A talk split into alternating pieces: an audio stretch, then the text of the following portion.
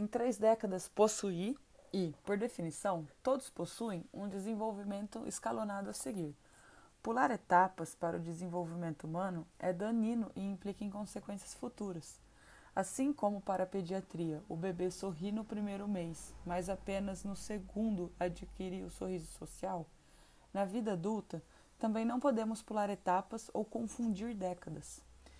Eu sei e concordo que a vida não pode ser baseada na premissa de nascer, crescer, fazer faculdade, casar, reproduzir, juntar dinheiro e morrer. Até porque, se fosse assim, que graça teria? Para Vygotsky, a vivência em sociedade é essencial para a transformação do homem, de um ser biológico em ser humano. Ou seja, é a partir do contexto sociocultural que o ser humano se cria em si, aproveitando o substrato biológico para então produzir relações e desenvolver-se de maneira cognitiva.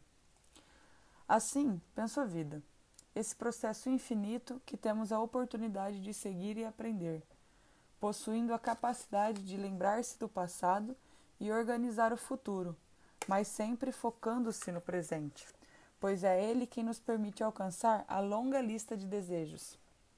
Há um filósofo francês chamado Lucie Ferry que postula que a felicidade não existe. O que existe é a serenidade.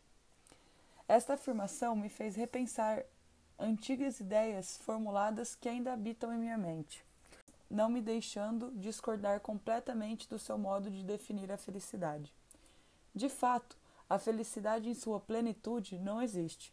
O que existe são pequenos momentos felizes que deveriam ser aproveitados de forma plena. Há também uma lei física chamada entropia, que diz que tudo tende à desordem.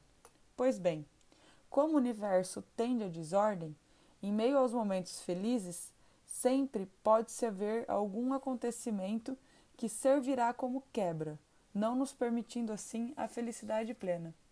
Eventos estes podem ser exemplificados como mortes, catástrofes, doenças ou até mesmo uma simples queda de energia, porque esses eventos são muito pessoais.